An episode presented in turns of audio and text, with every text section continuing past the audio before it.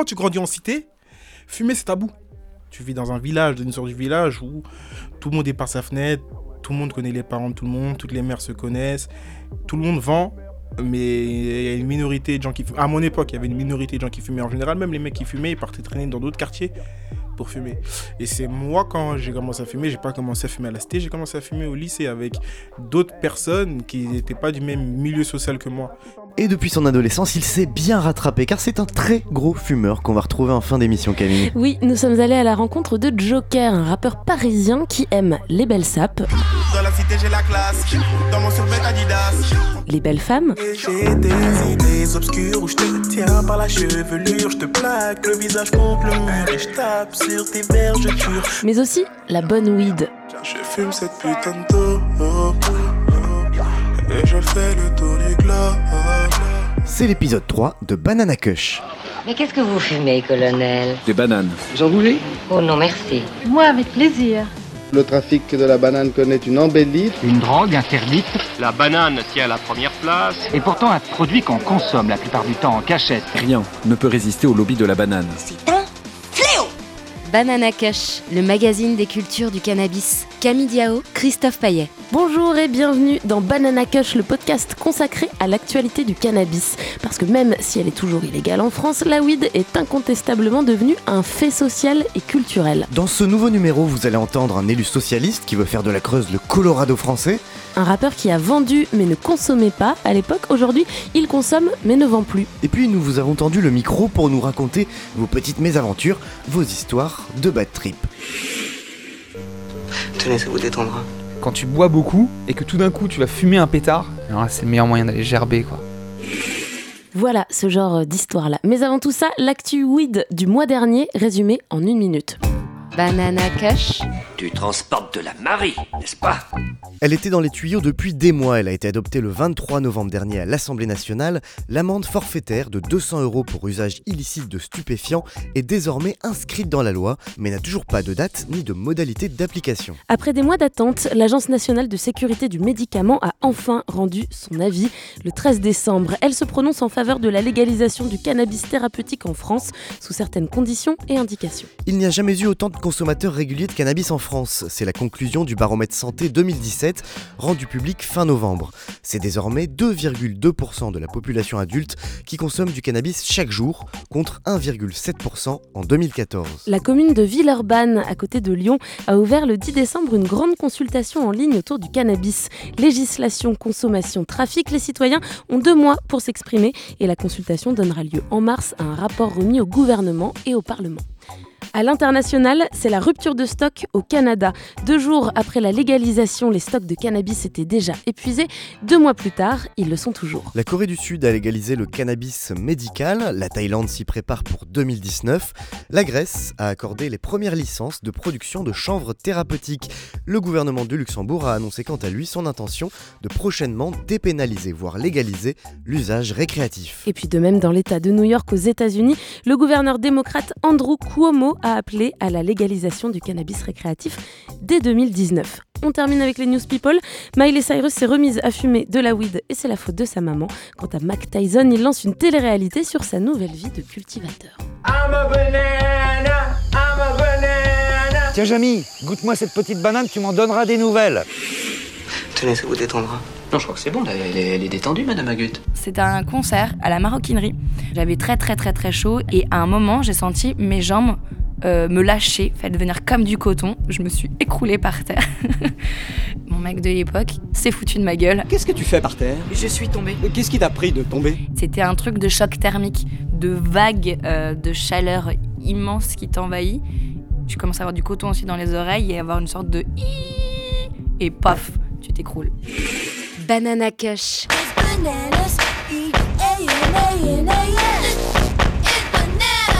Hachiche, cannabis, marijuana. Ce serait donc cela, le secret de la banane. Est-ce que tu connais la Creuse, Christophe? Eh ben écoute, non, j'y suis jamais allé. Eh bien, tu as tort. La Creuse, ses réserves naturelles, ses églises romanes, sa préfecture, la ville de Guéret, dont notre invité préside la communauté d'agglomération. Il s'appelle Éric Correa. Il est également conseiller régional de la Nouvelle-Aquitaine. Et s'il a fait parler de lui ces derniers mois, c'est parce qu'à la fin 2017, il a eu une idée. Et oui, pour relancer l'économie de son département, qui est frappé par des fermetures d'usines, Éric Correa propose d'en faire un territoire pilote pour la culture du cannabis thérapeutique. C'est une idée qu'il porte depuis un an, dans les médias, mais aussi et surtout sur le front politique. Alors on l'a rencontré lors de son passage à Paris pour le dernier congrès des maires de France. Bonjour Monsieur Correa. Bonjour. Merci d'avoir accepté euh, cette invitation euh, à vous exprimer dans Banana Cush. Vous arrivez de, de, de la Creuse, donc vous êtes un élu. Comment va la Creuse? La Creuse va bien. Alors racontez-nous, Eric Correa. Vous êtes celui qui, il y a euh, quasiment un an maintenant, a proposé au gouvernement de faire de la Creuse un département pilote pour la culture du cannabis thérapeutique. Comment vous est venue cette drôle d'idée? Un petit peu farfelue en tout cas pour certains. Je suis moi-même infirmier anesthésiste, donc j'utilise un certain nombre de produits depuis maintenant des années pour calmer la douleur notamment, qui sont tous des produits dérivés de l'opium, parce que ce sont des produits qui sont puissants et on a besoin de ces produits-là. Mais euh, au fur et à mesure de, ma vie professionnelle, j'ai eu aussi à rencontrer des, patients qui étaient atteints de douleurs chroniques, qui m'ont dit, bah, écoutez, euh, nous, on a tout arrêté, traitement morphinique, etc. J'ai tout arrêté, je fume du cannabis et ça va beaucoup mieux. Non seulement j'ai moins mal, mais en plus j'ai pu reprendre une vie sociale, voire reprendre le travail. Donc quand vous avez un témoignage comme ça, puis deux, puis trois, en tant que sanueur, bien évidemment ça interpelle. Sur le détail de votre proposition, en quoi euh, le cannabis thérapeutique peut être une solution économique pour la Creuse et pour lui redonner une attractivité aussi bah, tout, simplement parce qu'effectivement le cannabis thérapeutique, euh, ça se plante, ça se produit, ça, euh, ça se suit, ça se récolte et ça se transforme. Donc tout ça, c'est une filière économique qu'il y a derrière. Mais si on prend l'exemple du Colorado, c'est 18 000 emplois créés en 3 ans.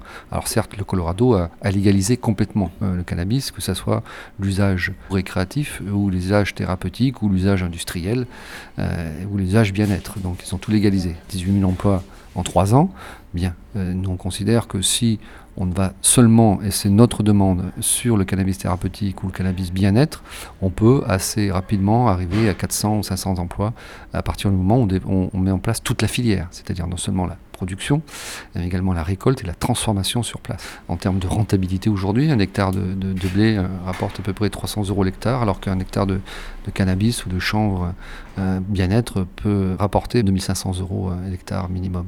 Vous rêvez de faire de la Creuse le Colorado français? Oui, pourquoi pas. Euh, bien évidemment, on a chez nous euh, les terres euh, pour ça. Il faut savoir que la Creuse, il y a 100 ans, était le premier département producteur de chanvre ou de cannabis en France, parce qu'il y a une grande tradition de France. Il faut savoir qu'aujourd'hui, la France est le troisième producteur mondial de cannabis.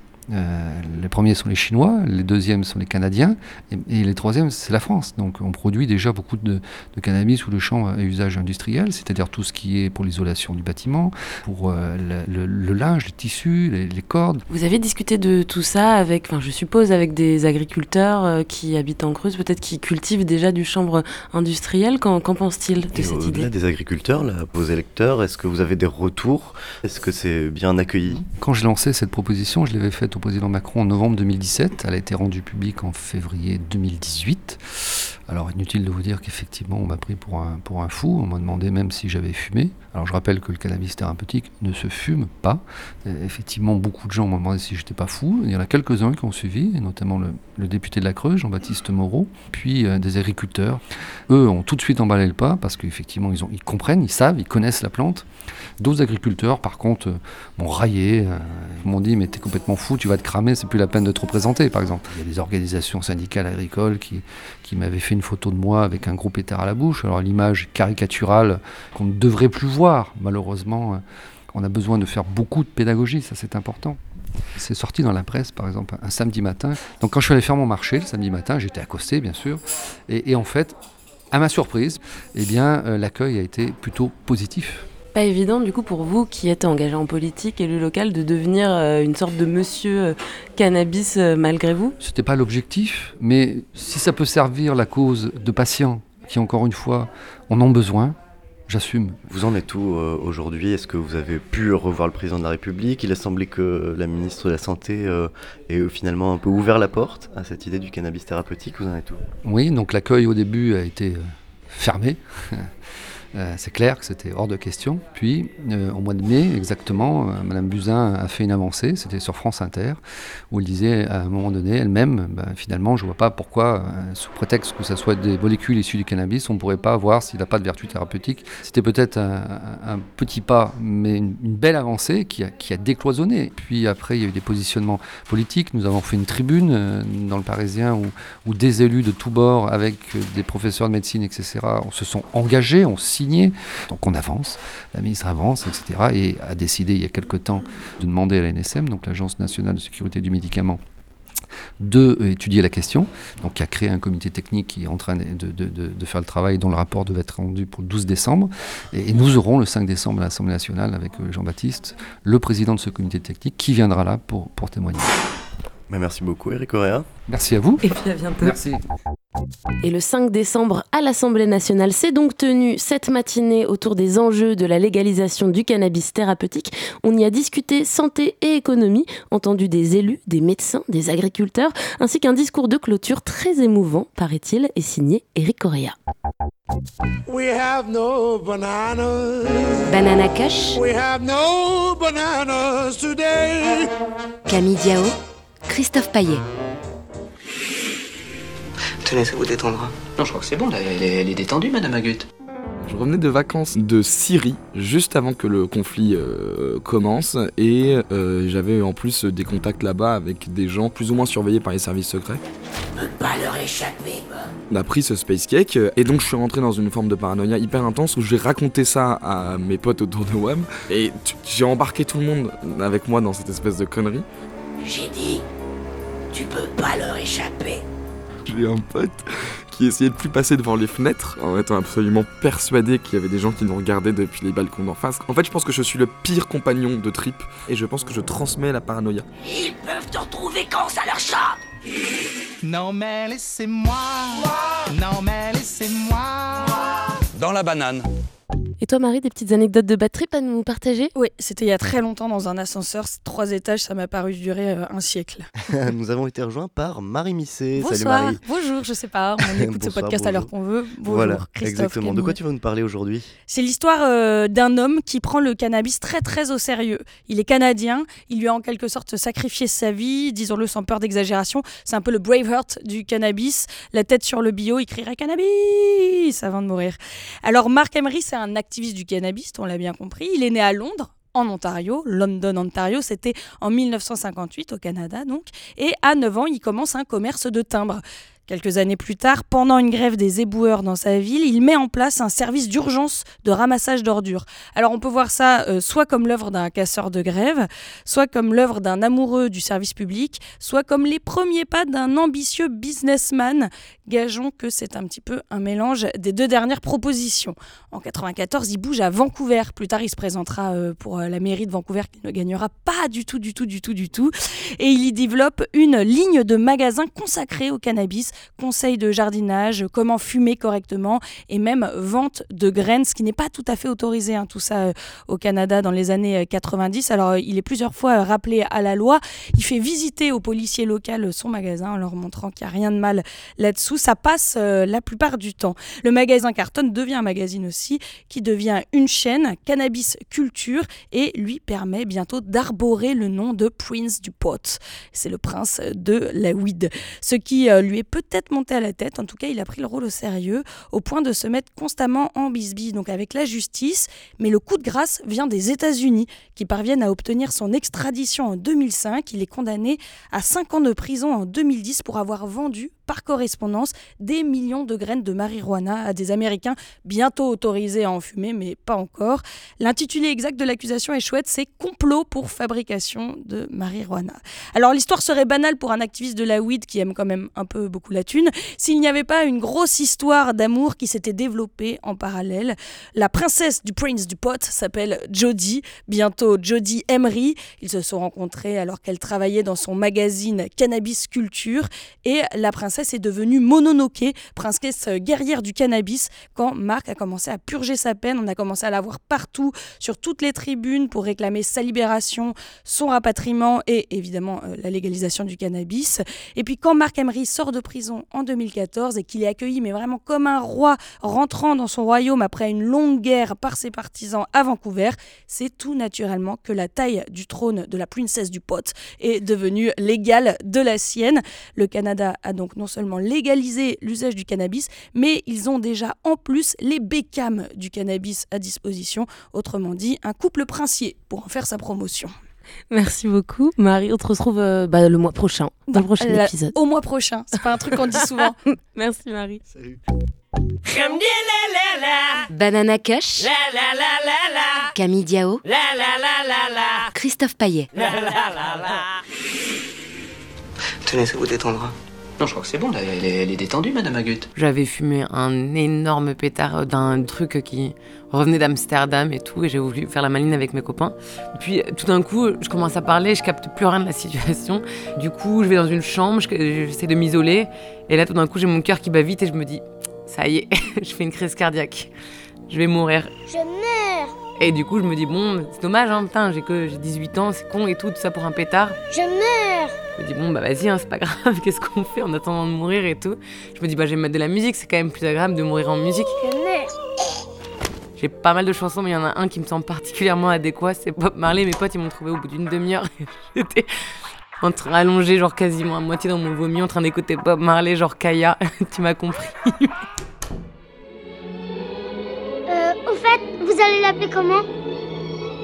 Eh bien, je crois que ce sera Bambi. On était sortis du lycée, c'était la pause, puis il m'avait proposé une douille, je savais pas trop ce que c'était, donc euh, j'ai dit oui, j'ai accepté, Regardez, il essaye de se mettre sur ses pattes. et ils m'ont dit que pour la première douille, fallait la faire en one shot, donc je l'ai fait. Je sais même pas comment je suis rentré chez moi, je pense que c'est mes potes qui m'ont accompagné. Il a les jambes en coton, hein Je me suis allongé dans mon lit, puis là tout était euh, ultra flou, j'avais l'impression que j'allais mourir. Cet enfant est épuisé, il a besoin de sommeil. Waouh, ça allait très vite à ce moment-là et en même temps euh, atemporel. Bambi Oh oui, ça lui ira très très bien. Banana Kush, Déjà le troisième numéro de Banana Kush. Il était temps de discuter avec un rappeur. Alors on a contacté un mec qu'on aime bien, Joker. Et il nous a reçus dans son studio dans le 20e arrondissement de Paris, entre deux prises de son prochain album, entre deux verres de rhum, et tout en ne lâchant jamais son pétard, il a évoqué avec nous son rapport complexe à la bœuf. Joker, bonjour. Ouais, bonjour. Merci de nous accueillir ici euh, dans ton studio. Euh, T'es euh, rappeur, originaire du 13e arrondissement. T'as sorti au printemps ton premier album euh, solo, Joke Le Rambo. 25 mai. Ouais, on peut dire que la weed fait clairement partie de ton univers, de tes textes, de tes clips. Fonce dé, fonce dé, fonce dé, fonce dé. J'ai l'impression d'être possédé, j'ai mal, les gars, je suis fonce dé, je plane. Euh, on te voit aussi te mettre en scène euh, sur Instagram, dans tes stories régulièrement, en train de fumer, voire en train de tester euh, des vaporisateurs de weed, même des codes promo, j'ai vu ça. Je fais des codes promo pour la weed au cas où. Comme un mec de la télé-réalité, quoi. Bon, ça, on pourra en, en reparler plus tard. En tout cas, clairement, la weed est omniprésente et je voulais savoir quelle place elle a aujourd'hui dans ta vie, Joker. Elle a une place, euh, elle a une place importante dans ma vie aujourd'hui, la weed, dans le sens où je peux pas m'en passer, dans le sens où tous les jours, tous les jours, euh, je peux fumer 2 à 3 joints par jour. C'est un anti-stress pour moi. Voilà. T'as commencé à quel âge justement? Moi, j'ai commencé à 20 ans, Donc, Assez tard? assez tard. Ouais, Parce que quand, en fait, quand tu, quand, quand tu grandis en cité, fumer c'est tabou. Tu vis dans un village, dans une sorte de village où tout le monde est par sa fenêtre, tout le monde connaît les parents de tout le monde, toutes les mères se connaissent, tout le monde vend, mais il y a une minorité de gens qui fument. À mon époque, il y avait une minorité de gens qui fumaient. En général, même les mecs qui fumaient, ils partaient traîner dans d'autres quartiers fumer. Et c'est moi, quand j'ai commencé à fumer, j'ai pas commencé à fumer à la cité, j'ai commencé à fumer au lycée avec d'autres personnes qui n'étaient pas du même milieu social que moi. C'est là que j'ai commencé à fumer. Aujourd'hui, c'est différent. Aujourd'hui, par exemple, j'ai un petit frère que je regarde, qui lui a grandi dans le même quartier que moi. Et aujourd'hui, tu vois, les petits, il y a une majorité de fumeurs, il y a une minorité de non-fumeurs. Avant, moi, dans mon équipe, sur 20 mecs, il y en avait deux qui fumaient. Mais sérieux, aujourd'hui, sur 20, il y en a 15 qui fument. C'est complètement différent. Peut-être que la vie est deux fois plus stressante aujourd'hui. Et on diabolise moins le truc. Par exemple, même ma mère, aujourd'hui, elle a un esprit plus ouvert par rapport à ça. Et je pense que c'est avec l'avènement de, des réseaux sociaux qui ont dédiabolisé le truc, surtout quand on voit que d'autres pays c'est légal et elle a, un- elle a un regard totalement différent dessus. Et je pense que c'est ça qui a changé. C'est le regard en fait, le regard vers le monde. Et du coup, tu fumes devant ta mère ou toujours pas quand même? Des fois, je fume, elle rentre. Ah ouais, moi, je suis bloqué, je vais dans ma bouche, je fais quoi, je fais quoi, voilà, c'est que ça se passe comme ça. Mais même, ma- mais, mais même inconsciemment, ma mère, quand elle sent l'odeur, elle sait qu'elle elle veut pas venir. Elle veut pas rentrer dans cette pièce-là. elle va voir des- ses fils euh, avec les yeux rouges et tout. Non. C'est marrant ce que tu nous racontes parce que si on regarde aujourd'hui euh, justement euh, le rap français, la weed c'est omniprésent que ce soit du point de vue du deal ou de la conso. Alors est-ce que ça, ça décrit une réalité ou, euh, ou c'est quoi? C'est du, c'est du Non, storytelling? C'est réel. La weed aujourd'hui en France, c'est réel. Énormément de gens en consomment. Il y a des gens qui fument pas de clope, mais qui consomment de, de- de- du cannabis. Et c'est là où je me dis que euh, soit ils font l'exprès, soit ils sont cons. Ils diabolisent le truc et on sait, vers qui ça va parce que les gens qui en consomment dans le 16e et tout, ils ont pas de soucis. Quelqu'un qui consomme du cannabis et qui habite dans le 16e, il a pas les mêmes soucis que quelqu'un qui consomme du cannabis et qui habite à Grigny. Et c'est pour les gens de Grigny, c'est pour les gens de Sevran, c'est pour les gens de, du 19e, du 18e qui diabolisent ce truc. Après, le truc, c'est que si c'est légalisé, euh, pour le coup, dans les textes de rap, euh, tous ceux qui la jouent euh, gangster, qui parlent du deal, etc., ils vont parler de quoi s'ils parlent plus de weed et de shit? La plupart des textes de rap aujourd'hui, quand ils parlent de deal, ils parlent d'autres drogues. Quelqu'un qui bicrave aujourd'hui, qui bicrave du cannabis, euh, en général, il a entre 15 et, 15 et 20 ans. Tu vois Dans une cité, tu as dépassé la vingtaine, tu bicraves encore au détail, euh, c'est chaud pour toi. euh, à partir d'un certain âge, on vend en gros. Tu vois Sinon, c'est un échec social. Il y a, y a plusieurs cases d'échec social et dans la bicrave, au bout d'un certain âge, tu te mets encore à vendre des barrettes et tout. Poto, change de life, man. Arrête, trouve-toi un taf. Toi, t'es passé par là, adolescent? Ah, Moi, adolescent, j'ai vendu trop de trucs. J'ai vendu trop de drogue. Moi et mes frères.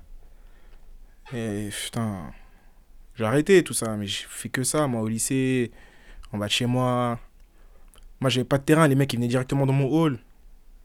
La chanson, on a commencé avec ça. Les premières heures de studio qu'on s'est payées, Davidson, il bicravait comme un malade dans tout Paris. Ce qui m'a permis, moi, de pouvoir m'exprimer chanter des chansons d'amour sans qu'on me dise, ah, c'est un, un mec fragile. C'est que tout le monde sait autour de moi comment notre adolescence s'est passée au quartier, tu vois. J'ai bicrave, moi, euh, j'étais pas. Je partais pas en vacances à Marbella. Les gens, ils ont l'image du dealer qui, qui, qui, qui, qui vend et qui, qui se fait de l'oseille. Eh, mais il y a. C'est pas facile, tu sais, t'as, t'as, t'as 16, 17 ans, c'est un investissement, parfois à perte, parfois tu gagnes, parfois tu perds, parfois tu gagnes, et à 16, 17 ans, tu gagnes beaucoup, mais tu perds beaucoup. Et moi, ça me permettait de manger tous les jours, ça me permettait d'être beau, ça me permettait de pas être ridicule devant les autres. Aujourd'hui, heureusement qu'il y a les Uber Eats, etc. C'est pour ça qu'on voit beaucoup de jeunes qui entreprennent. Et c'est là, je vais dire, il y a moins de dealers. Il y a plus de consommateurs dans les quartiers, mais il y a moins de dealers aujourd'hui parce qu'il y a beaucoup de choses où tu peux entreprendre seul. Moi, quand j'étais petit, je pouvais pas entreprendre seul. Quand tu voulais l'argent, il fallait aller déposer un CV, une lettre de motivation, et on te rappelait jamais. Ça veut pas dire que t'es un voyou, t'es- ça veut dire que tu es un mec qui veut pouvoir aller au McDo à midi, pouvoir, euh, pouvoir avoir un ensemble Adidas, un ensemble Nike, c'est ça. C'est ça. Tu te vois euh, investir, te lancer dans le business légal du cannabis en France comme euh, d'autres euh, commencent à le faire aux États-Unis? Si, si ça devient légal. Je suis un mec qui vit dans la légalité. Si ça devient légal, pourquoi pas? Si je reviens au, au, au joker consommateur, euh, tu, tu nous disais que tu fumes deux ou trois bédos par jour. Tu les fumes à quel moment euh, et dans, dans quel but? En général, j'aime pas trop fumer le matin. Je fume une fois que j'ai fini ce que j'ai à faire. Quand je suis au studio, je fume énormément. Après les concerts, je fume énormément. Avant, un peu moins. Et, et quand t'écris, tu fumes? Ça m'arrive. Qu'est-ce que ça t'apporte artistiquement parlant? Ça t'ouvre euh, l'esprit? Ça t'inspire? Ça me maintient focus. Ça me met dans le son. Peut-être un truc de, de vibe aussi. Peut-être qu'on réfléchit moins avec son cerveau, un peu C'est plus ça, mais avec même son on corps. ressent mieux la musique, on va pas se mentir. Hein. Après un joint, il y a des choses que, que, que j'entends mieux. Il y a des choses que j'entends plus dans la musique que lorsque je l'ai écouté deux minutes avant et que j'étais et que j'avais pas entamé ce joint-là. C'est intéressant qu'on regarde tes textes, par exemple, le morceau Aquarium, qui est vraiment centré euh, là-dessus. Euh, il t'as un rapport en même temps qui est, euh, qui est complexe à la weed, parce que euh, on sent que c'est euh, que c'est un plaisir, et en même temps, c'est un peu compliqué. Tu dis, par exemple, je fume pour oublier que ma vie est triste. Je suis l'élu comme Néo dans la matrice. Je fume j'oublie à quel point ma vie est triste. Jeune, négro des blocs HLM. Je suis le singe le plus cool des rayons HM. Il mène une vie tellement stressante qui apporte tellement d'anxiété. Quand je dis je fume pour oublier, c'est que ça me détend et que ça me fait peut-être penser à autre chose. Ça m'aide à oublier et beaucoup de choses. Voilà. Quand on regarde tes textes aussi, il y a quelque chose qui, bon, qui revient beaucoup euh, au-delà de, de la weed, c'est ton amour euh, des femmes et du sexe. Et du coup, sexe et weed euh, en même temps. Ça va ensemble, bah, bah oui, moi j'aime bien faire l'amour euh, défoncé. J'aime bien faire l'amour après avoir Une, état de- une disposition particulière. Ouais, je sais pas, c'est, c'est... j'ai l'impression que chaque baise est différente quand tu fumes. Le sexe c'est bien, mais machin, mais défoncer c'est mieux. Et fumer du coup en couple, c'est un truc que tu fais? Ça m'arrive de fumer avec des meufs, des meufs qui fument.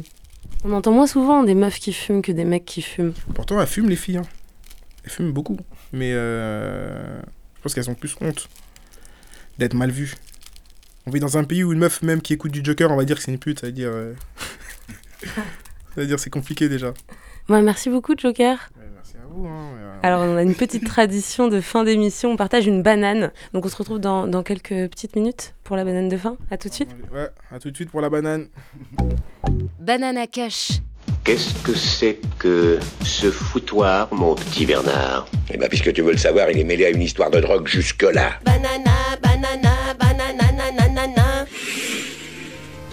Tenez, ça vous détendra. Non, je crois que c'est bon, là, elle est, elle est détendue, Madame Agut. Euh, C'était le mois de juillet, je crois, juillet 2013, Garance Reggae Festival à Bagnols-sur-Cèze. J'ai une grosse taf, une grosse première taf. Et là, au bout de deux minutes, euh, c'est un espèce de, de gros blackout sonore. Faut savoir que je suis vraiment à côté du, du plus gros sound system du festival. Euh, j'entends plus rien. Tout est filtré, j'entends que les basses. Je commence à marcher tout seul, à paniquer. Je, pensais que j'allais, j'allais devenir sourd. J'étais persuadé que je faisais un AVC en fait. Oh, je vais mourir. Et euh, je sentais plus mes bras, je sentais plus mes mains. Je me voyais aussi sortir de mon corps, je me voyais d'en haut. Enfin, c'était n'importe quoi. Je, je m'asseyais à côté de, de- d'inconnus et je prenais leur bouteille d'eau et je me la vidais sur la tête. Vous gênez pas? C'était un gros bordel. Ba ba ba ba ba nana. Et il y a autre chose que l'on a demandé à Joker. Y a-t-il des chansons sur la weed qui t'ont marqué? Tout de suite, il nous a parlé d'Idéalgie, l'ancien groupe de Kerry James, et d'une chanson qui nous a euh, étonnés, car elle porte un point de vue assez noir sur le cannabis, finalement un point de vue assez éloigné du discours du rappeur. Oui, il y a notamment question d'addiction, de fuite de la réalité, de vice. Cette chanson s'appelle Nuage de fumée. Elle date de 1998 et on l'écoute tout de suite dans Banana Kush. Un nuage de fumée me contient. Dans un simple joint, ma rage je contiens. Un liquide nocif matin, puis soudain, le malin qu'il contient déteint sur mes traits. La toute vient abstrait, je tire un trait sur le respect. Quand nos peines se dressent au-dessus de nos forces. La toute vient abstrait, je tire un trait sur le respect. Lorsqu'on est devenu ce qu'on n'a pas voulu être. Un nuage de fumée me contient. Dans un simple joint, ma rage je contiens. Un liquide nocif matin, puis soudain, le malin qu'il contient déteint sur mes traits. Tout vient abstrait, je tire un trait sur le respect. Tout vient abstrait, je tire un trait sur le respect. Mon âme clame que l'on plane dans une atmosphère de drame rame. Nuage de fumée me contient. Dans un simple joint, ma rage je contiens. Un liquide nocif matin, puis soudain, le malin qu'il contient déteint sur qu'un nuage de fumée néfaste me contient. Parce que dans un simple joint, ma rage je contiens très bien. À qui cela profite, dis-moi qui tient. Mesquins sont restés ceux qui ont décidé d'élire les tiens. À petit feu, mais à coup sûr, je consume mon futur. Ce nuage devient un mur. Que je crois me protéger des coups durs. En fait, chacun de nous sait fuir une réalité ou s'être enfermé dans un vice qui devient vite ton complice de tous les jours. Laisse-moi m'exprimer à, ce sujet et te démontrer le jeu auquel on est sujet. On nous a vus, spliff à la bouche dans la tessie, déambuler dans les rues sans même faire gaffe aux plus petits. Faut pas que tu te trompes. On nous a également montré l'exemple. On aurait pu penser que ça nous aurait servi d'exemple, mais incapable à ce jour d'assumer nos responsabilités. On préfère leur dire Je vais te niquer si je te vois fumer, comme si ça nous avait empêché de le faire. Regarde comme tu t'affaires sur les traces de Lucifer, car comme tout le monde, t'as pensé pouvoir gérer. Maintenant t'allumes un spliff avant même d'avoir déjeuné. Un nuage de fumée, infâme enfume ton âme en vain. T'essaies de semer les drames qui consument ton âme. Accepte qu'à l'évidence, dépendance s'établit. Tu noies ton cerveau dans la Et peu à peu tu t'oublies. Simulacre quoi? D'une vie qui t'a fait battre en retraite. Parce que t'es devenu ce que t'as pas voulu être. Si la vérité je viens faire éclater, c'est sûrement que je me trouvais dans un moment de lucidité. Car un nuage de fumée m'a trop souvent ralenti, perverti mes pensées, ou ramolli l'esprit. Et je prie pour que mon petit frère n'en soit jamais épris. Je prie pour que ma vie s'éloigne à jamais de ce vice. Fumée, nuage de fumée me contient. Dans un simple joint, ma rage je contiens. Un liquide nocif m'atteint plus soudain. Le malin qui contient déteint sur mes traits. La tout devient abstrait, je tire un trait sur le respect. Devient abstrait,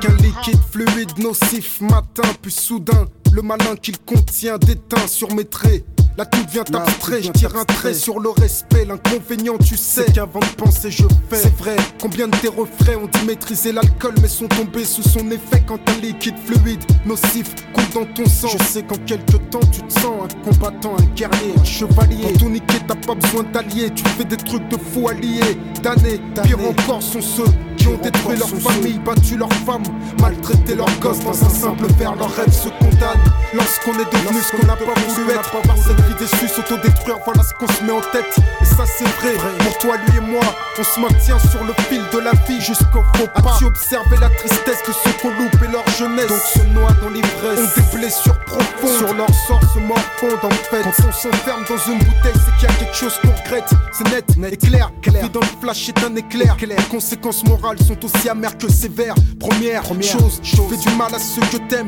J'ai jamais su pourquoi on fait du mal à ceux qu'on aime. Est-ce l'extrême profondeur de nos peines qui nous assènent d'une haine qui elle entraîne une violence quotidienne, qu'elle soit physique ou morale, perpétrée ou subie. À chaque fois elle fait mal, Un nuage de fumée me contient. Dans un simple joint, ma rage je contiens. Je contiens un liquide fluide matin, puis soudain, sous le malin qui le contient déteint sur mes traits. Là tout devient abstrait, je tire un trait sur le respect. Tout devient abstrait, je tire un trait sur le respect. Là tout devient abstrait, je tire un trait sur le respect. Tout devient abstrait, je tire un trait sur le respect. Un nuage de fumée me contient, me contient. Dans un simple joint, ma rage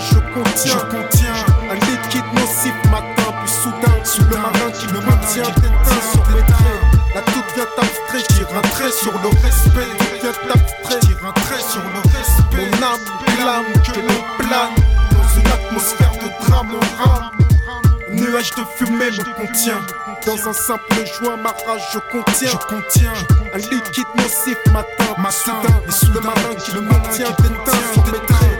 Là tout devient abstrait, je tire un trait sur le respect. Tout devient abstrait, je tire un trait sur le respect. Mon âme clame que l'on plane dans une atmosphère de drame en rame. Un nuage de fumée me contient, me contient. Dans un simple joint, ma rage je contiens. Je contiens un liquide nocif matin, contient déteint sur mes traits. Là tout devient abstrait, je tire un trait sur le respect. Tout devient abstrait, je tire un trait sur le respect. Là tout devient abstrait, je tire un trait sur le respect. L'inconvénient, tu sais, c'est qu'avant de penser, je paie. Le spleen enfumé d'IDLJ pour conclure ce troisième numéro de Banana Cush déjà parce que ça y est, c'est fini.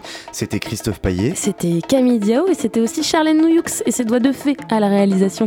Rendez-vous dans un mois pour encore plus de bananes. Et rendez-vous dans une minute pour en partager une avec Joker. chanvre et Marie-Jeanne, opium à chiche, Blanche-Neige, joint, Hervé voyage au bout de l'acide lysergique, dithylamide et la nuit. Je crois que c'est l'heure de retrouver Joker pour euh, la banane de fin. Une fois n'est pas coutume, c'est toi Joker qui paye ta banane, alors que généralement c'est nous qui payons la banane aux invités. Non, mais avec Joker, c'est différent. J'épluche Vas-y, épluche, je t'en prie. Hmm. Il y avait peut-être du Costa Rica, je crois. Martinique. Une bonne petite banane de Martinique. Mais elle est très bonne. Aujourd'hui, elles sont euh, vachement plus euh, concentrées, les bananes. Ouais, ouais, ouais, ouais, ouais, non, je mets beaucoup d'amidon, de, de, de sucre, non. Depuis mon premier, mon premier séjour aux États-Unis, je commence à blinder mes bananes. Donc, quand je vais là-bas, il y a une banane que je kiffe, ça s'appelle le Moonrock. Oh, c'est un rappeur de Snoop. Corrupt, il a une marque. Un plaisir. Grosse dédicace au mec de la West Coast, à tous mes, à tous mes potes à Inglewood, Stan, SMG Gang. Bah, merci beaucoup, Joker. De rien, merci à vous. Banana Cash. La consommation de cannabis est illégale. la consommation de cannabis est illégale et dangereuse pour la santé. Information et prévention sur drogueinfoservice.fr. Thank you.